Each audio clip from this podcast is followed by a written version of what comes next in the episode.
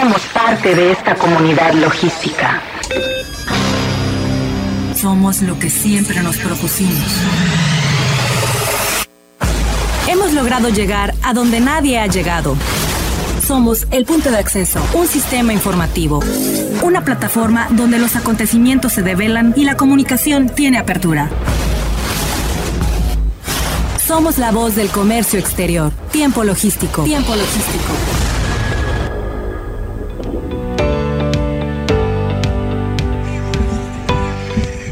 ¿Qué tal? Bienvenidos una vez más a Tiempo Logístico, la voz del comercio exterior. Como siempre, de verdad que es un honor presentar, conducir, proyectar este programa.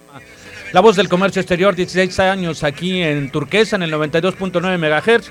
Y bueno, eh, vamos a continuar eh, pues explicándoles quién más van a acompañarnos el día de hoy.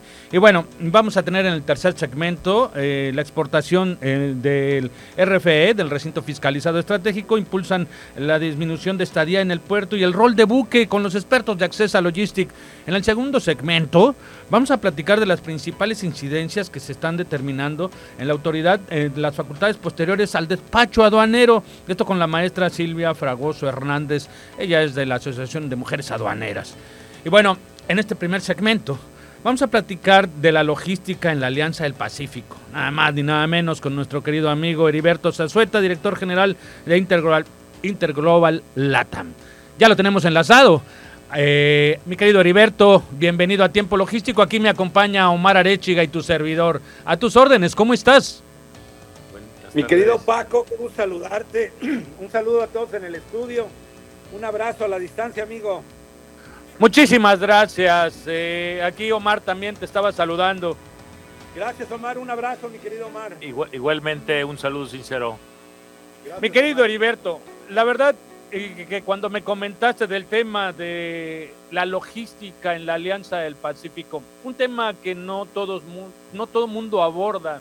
Eh, hace algunos años lo platicamos en diversas ocasiones pero es un tema de verdad muy interesante y sobre todo con tu expertise, con tu conocimiento y la manera de platicarnos este tema, pues estamos ansiosos de escucharte. ¿Cómo iniciamos? Gracias Paco. Oye, pues fíjate que debo de empezar comentando un tema conceptual en, en México.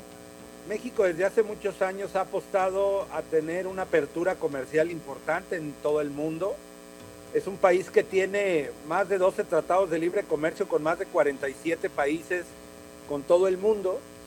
Por supuesto, el gran, el gran papá de los pollitos, como decimos en México, es el TEMEC con Canadá y Estados Unidos, donde exportamos casi el 92%, amigo, 92-93% del total de las exportaciones mexicanas a este gran mercado, al mercado norteamericano y canadiense. La mayor parte se va a Estados Unidos y con estos días que hemos tenido después del Super Bowl, que si el aguacate mexicano estaba parado, no estaba parado, se va resolviendo. Pero a lo que quiero contextualizar, Paco, a ti, al auditorio y a mi querido Omar, es la importancia que México apueste por otros mercados, por otros tratados de libre comercio.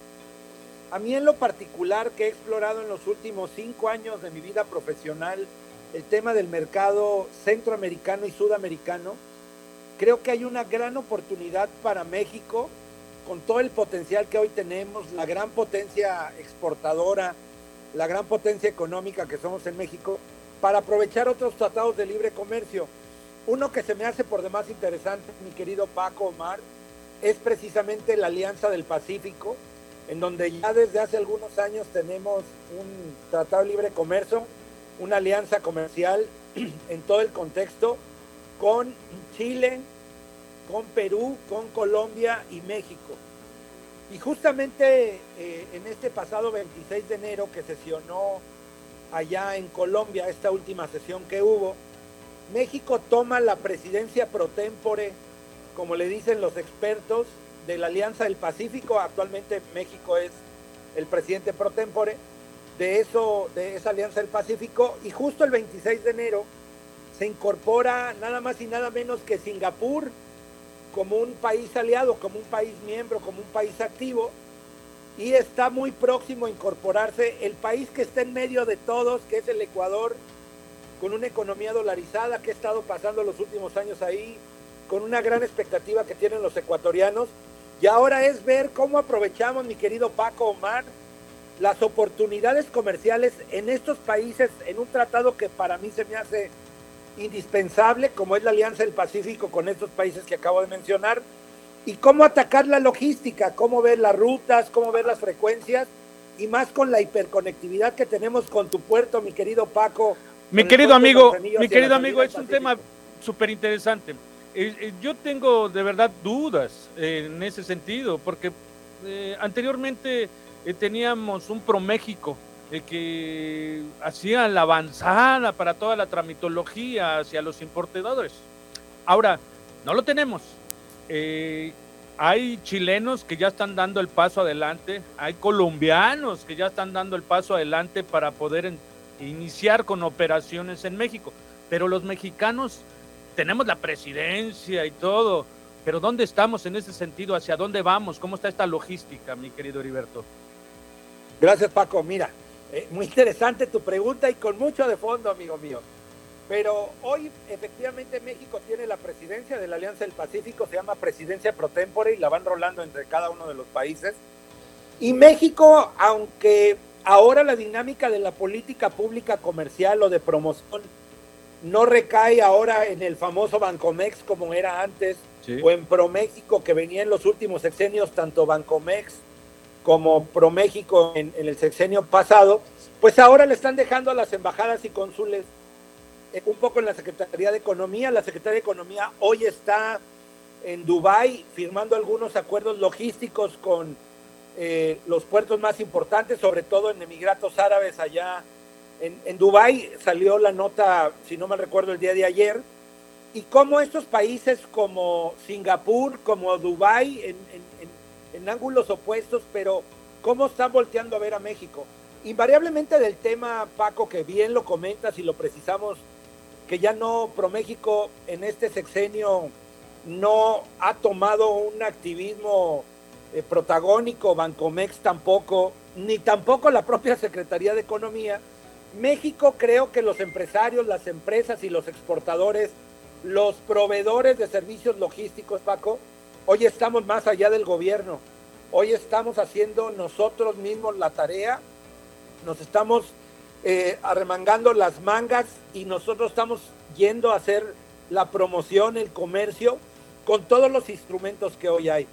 México es un país líder en América Latina en la promoción del comercio exterior comentaba hace un rato que Estados Unidos y Canadá se lleva el 92% y la diversificación en acuerdos o tratados o alianzas como la Alianza del Pacífico con estos países tan afines, con tantas cosas en común, pero también con grandes oportunidades para México, es en donde México debe demostrar, además de la política pública, si nos favorece o no nos favorece, Paco, de ser agresivos en entrar a estos mercados con diferenciación y sobre todo con logística, mejores tiempos, mejores costos para ser competitivos en esos mercados. Yo veo una gran oportunidad en, ello, Paco, y más saliendo por nuestro querido puerto de Manzanillo. Bien, ahora yo tengo otra pregunta, o sea, ¿cómo van a ser aquellos empresarios que están interesados en sumar eh, con Chile, con Colombia, eh, eh, en fin, para poder hacer toda su tramitología cuando son nuevos? Cuando hay gente que tiene toda la intención, tiene el poder económico para poder hacer su principio de negociación con ellos, para poder aprovechar en dónde se informan, cómo llevan esa avanzada para poder exportar o para poder ser vínculos de negocios o cuestiones académicas que también se van a poder desarrollar en ese sentido, ¿no? Incluso importar. Eh, claro. Eh, ¿Dónde van a encontrar información ahora? Claro, Mira, Paco, quisiera remontarme a los inicios míos del comercio exterior, cuando estudiaba en, en, el año 1994, justo cuando entraba el Tratado de Libre Comercio con América del Norte, el famoso Telecán con Estados Unidos y Canadá, en donde un profesor de comercio exterior nos decía cuáles eran como los primeros pasos para internacionalizarte, para exportar a otros países. Y otra vez creo que por pandemia y por la circunstancia política que hoy vivimos, de la coyuntura de la promoción del comercio exterior mexicano, Paco, tenemos que remontarnos a la base, a lo básico. Empezar desde los escritorios a hacer investigación de mercados internacionales, adaptar producto a mercado y ver las estadísticas que ya están en los portales de internet, los homólogos de los ministerios.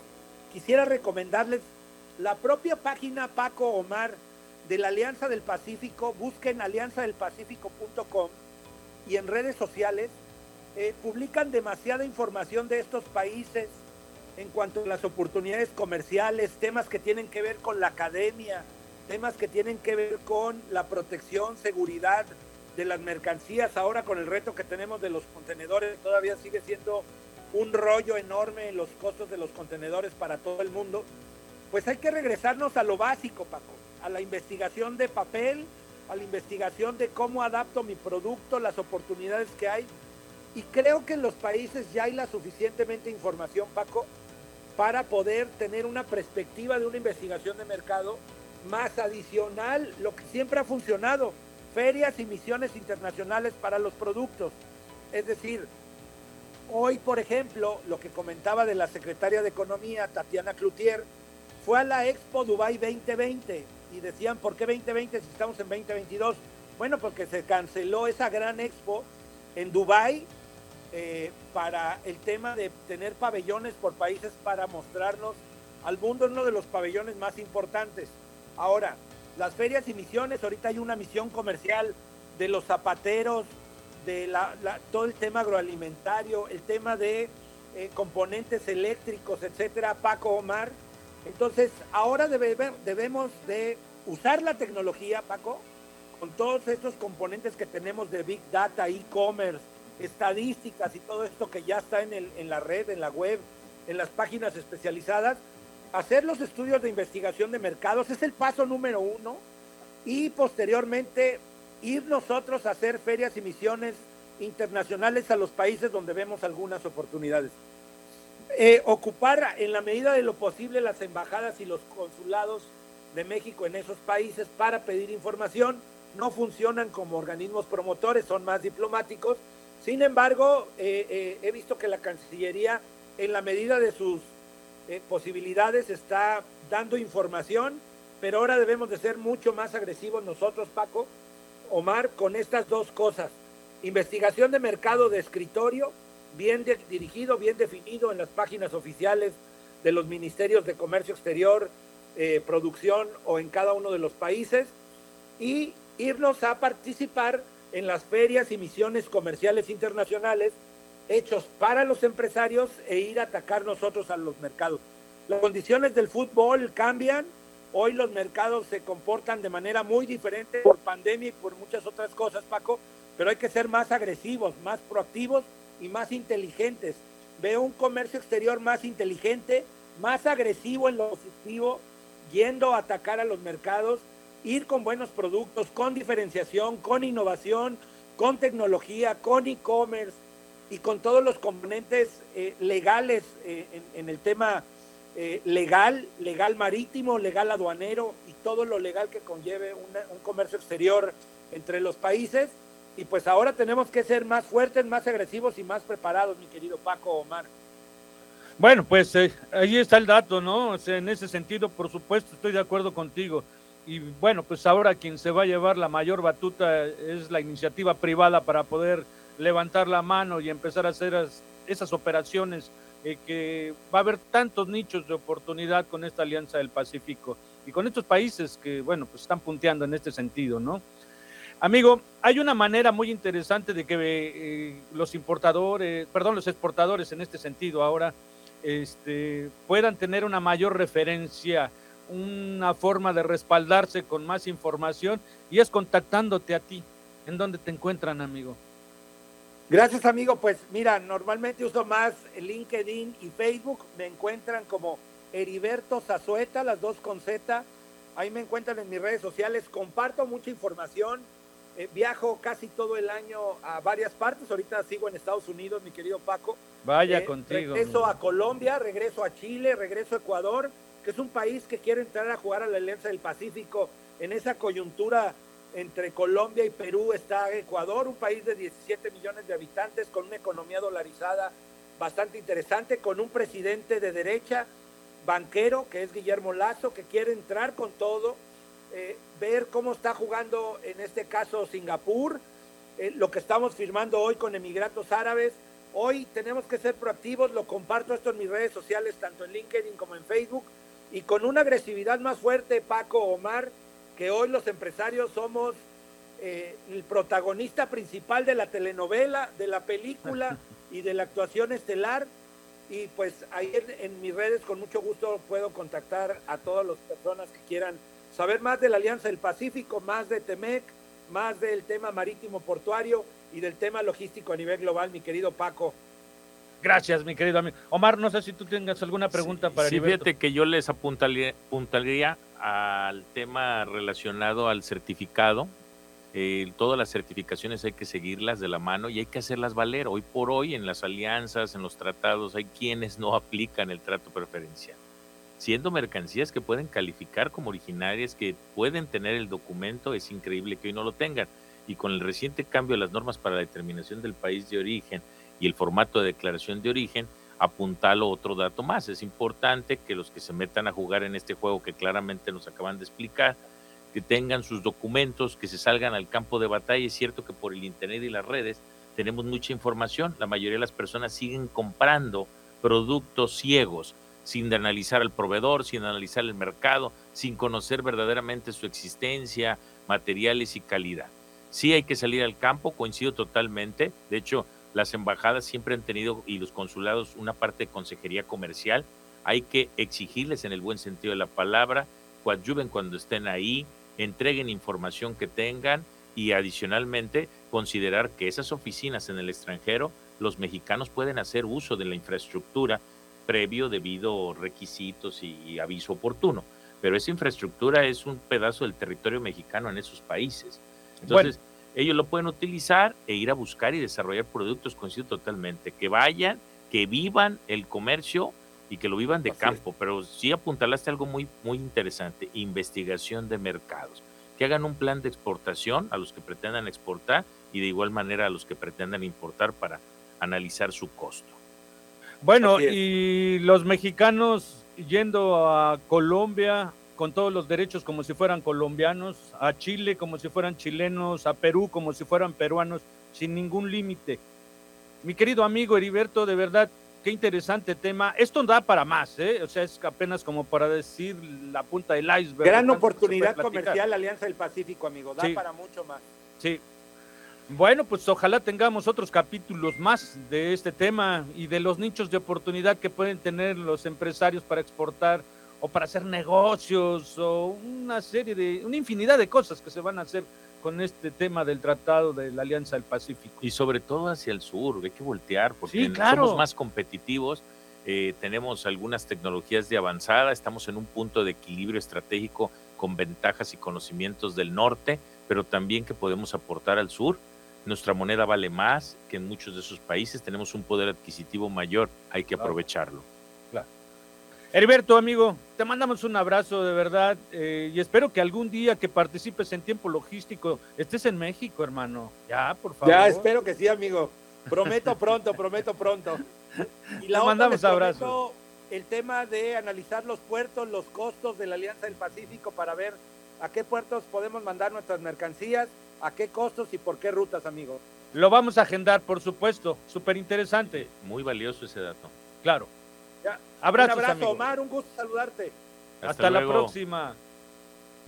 Bueno, pues de verdad que siempre es interesante platicar con Heriberto, es como si tuvieras una charla, eh, no está cuadrado, eh, abre el tema con una gran experiencia y un tipo que anda estudiando todo el tiempo. Y, una persona de campo que de verdad conoce. Claro, lo presenta porque eh, está en el campo de batalla, está en los países, está, la última vez que lo entrevistábamos estaba en Ecuador, ahorita ya está en Estados Unidos y se la pasa viajando porque, porque está haciendo el vínculo de negocios. Y sobre todo puede comparar los mercados y ver las ventajas de uno respecto de otros. Así es. Está, pues ya se los pusimos aquí en el radar, fíjate, buena plataforma para que conozcan proveedores, incluso para su asesoría, consultoría y sobre todo para el desarrollo de productos que hoy todas las empresas mexicanas tienen que voltear hacia, hacia la expansión para tener mayor certidumbre de sus inversiones y no tener eh, necesariamente todas las inversiones eh, en un solo territorio.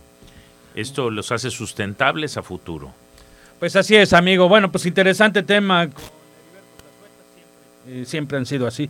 Y bueno, mm, vamos a ir un corte, nada más y decirles ahora, vaya, que continúan eh, por parte de la AMA, de la Asociación de Mujeres Aduaneras, la maestra Silvia Fragoso, eh, las principales incidencias que está determinando la autoridad eh, en facultades posteriores al despacho aduanero. Es un tema bien interesante que vamos a tener en el Hay un espacio para cinco años para atender todos esos asuntos. Qué buen tema. Vamos un corte, no le cambie, que está usted en tiempo logístico. Regresamos. Somos la voz del comercio exterior. Tiempo logístico. Tiempo logístico. Con nosotros.